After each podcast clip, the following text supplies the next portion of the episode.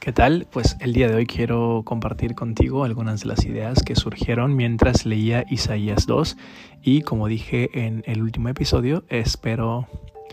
en el primer episodio de esta serie, espero que con ello pueda um, ayudarte a fortalecer tu vida devocional si quieres usarlo como una herramienta más, pero recuerda que lo más importante es que tú mismo te dediques al estudio de la palabra de Dios y a la oración todos los días en un momento especial, apartado de toda distracción, para que puedas experimentar verdaderamente los enormes beneficios espirituales que esto conlleva. Y bueno, pues eh, leyendo en Isaías capítulo 2, versículo 2, pues yo pude percatarme que el profeta habla de que el monte de la casa de Jehová sería confirmado como cabeza de los montes y sería exaltado sobre collados y correrían a él todas las naciones. A mí me parece que esta es una clara referencia al reino de Cristo, tanto en su inauguración como en su consumación. Recordemos que eh, la inauguración del reino eh, ocurrió cuando Cristo estuvo aquí en la tierra pero su consumación, eh, su perfeccionamiento, su, eh, su conclusión, o más que conclusión porque no termina, pero el hecho de que se vuelva completo, este, que este reino llegue por completo, eh, será en la segunda venida de Cristo. Bueno, ¿y por qué digo que esta es una clara referencia al reinado de Cristo? Porque el monte de Sión precisamente se refiere a el lugar donde estaba el trono de David y el trono de David pertenece eternamente a Jesús, a Jesucristo. Y bueno, porque además en su inauguración eh, Cristo es sin duda el cumplimiento de todas las profecías y porque Él ya ha comenzado a reinar en un reino eterno, aunque por ahora eh, muchas veces invisible para el ojo natural. ¿Y por qué digo que hace referencia también a su consumación? Porque evidentemente será hasta la segunda venida en la que Cristo será, reclamará su lugar como rey y absoluto soberano de todo el universo y destruirá y castigará eternamente a sus enemigos. En aquel día ya no habrá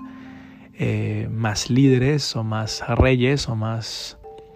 personas que pretendan ocupar su lugar, Él ocupará el trono de David para siempre. Y además ese día Cristo traerá a su iglesia la nueva Jerusalén, que, se asienta sobre ese monte precisamente, y estará vestida y ataviada como una novia. Para saber qué significa esto, te invito a escuchar el episodio de fin de año, por, si quieres eh, conocer qué puede significar un poco más este simbolismo.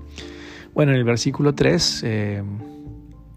más bien el versículo 3 del capítulo 2 me parece que confirma la idea, pues en Apocalipsis el apóstol Juan también hace referencia a que ah, vendrán al monte de Sión, vendrán a Cristo, vendrán al trono de David de todas las naciones para ver la gloria del Rey, para ver la gloria de Dios y para ofrecer sus riquezas al Rey de Reyes.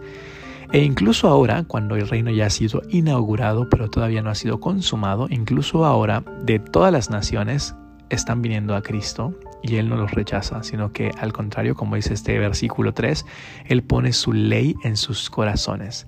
Además, eh, las personas que vienen a Jesús de cualquier país y nación también están trayendo sus ofrendas porque están trayendo sus vidas y poniéndolas a disposición de Cristo como instrumentos para extender todavía más este reino que ya ha comenzado a extenderse en este mundo. En el versículo 4 eh, podemos ver eh, que como Isaías también dirá más adelante, el reino de Cristo es un reino de incomparable paz y armonía porque implica la restauración del shalom. ¿Qué es el shalom? Bueno, el shalom es, podemos entender el shalom como ese equilibrio de todas las cosas, esa armonía natural en el universo que fue rota por el pecado, que trajo maldición en la vida del ser humano, pero también en la creación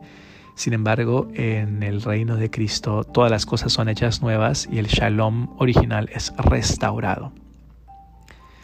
En el versículo 6 del capítulo 2, eh, al menos a mí me pareció que podemos ver qué importante era para Dios que Israel se mantuviera puro y que no se mezclara con las costumbres de otros pueblos. Me parece que así de importante es hoy eh, que la iglesia no se amolde al mundo. Eh, de hecho, Pablo, el apóstol Pablo en Romanos capítulo 12 dice que no debemos eh, conformarnos, no debemos adaptarnos a este mundo, sino debemos ir transformándonos precisamente en, en vista a la consumación del reino de Cristo en el que todas las cosas serán hechas nuevas.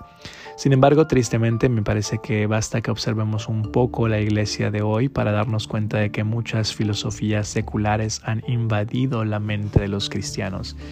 Podemos ver residuos de helenismo, de doctrinas griegas que se han mezclado con algunas de las doctrinas bíblicas y han traído terribles consecuencias. Podemos ver incluso que algunas iglesias se han apartado del significado de la, de, la voluntad de Dios expresada en su palabra para interpretar y torcer eh, la palabra de Dios de tal forma que sus propios malos deseos o sus propias malas prácticas puedan contenerse dentro de esto que se llama el cristianismo. Sin embargo, debemos entender que eso no es realmente el cristianismo. Eh, sin embargo, en el versículo 6, al mismo tiempo, yo creo que podemos considerar que cuando el versículo habla de pactar con hijos de extranjeros, pudiera ser una referencia a matrimonios. Habría que investigar más y espero que en tu devocional diario puedas tener un momento para investigar un poco. Pero pudiera ser una referencia a matrimonios entre israelitas y otros pueblos, lo que estaba prohibido en, en la ley judía. Y que hoy significa que eh, pues los cristianos no deben casarse con gente que no sea creyente. ¿Por qué? Porque con ello arriesgan, si no es que destruyen el futuro de su relación con Dios. En algún momento la tensión surgirá entre seguir eh, las creencias de el que cree en Dios y en Cristo y seguir las creencias del que no cree en Dios y no cree en Cristo y que por lo tanto buscará algo totalmente diferente y eh, ya el apóstol Pablo había dicho por ahí en 1 Corintios 7 que esto es un problema grave porque por lo general el que termina cediendo es el que cree en Dios y con eso va destruyendo su comunión con el Señor. En el versículo 7 me pareció que aunque Dios no está contra las riquezas en sí mismas, eh, si nos está advirtiendo que seamos cautelosos porque o más bien de que los bienes materiales no se vuelvan todo en nuestras vidas. En algunos casos Dios ha decidido bendecir a algunas personas con un poco más de lo que necesitan o con mucho más de lo que necesitan. Sin embargo, estas personas deben estar totalmente conscientes de que su esperanza no está en las riquezas, no está en lo que tienen, sino que está en Dios, que es el que les ha dado todo lo que tienen. En el versículo 8 del capítulo 2 me parece que podemos eh, ver cómo Dios es diferente a su creación cuando el hombre y cuando el hombre adora a la creación, se básicamente se pone en el mismo nivel que Dios y en un sentido particular eh, ocupa ese lugar que solamente Dios le correspondería. De hecho, la idolatría es precisamente cambiar la gloria de Dios por lo creado. Y lo creado es absolutamente todo, incluyendo el ser humano.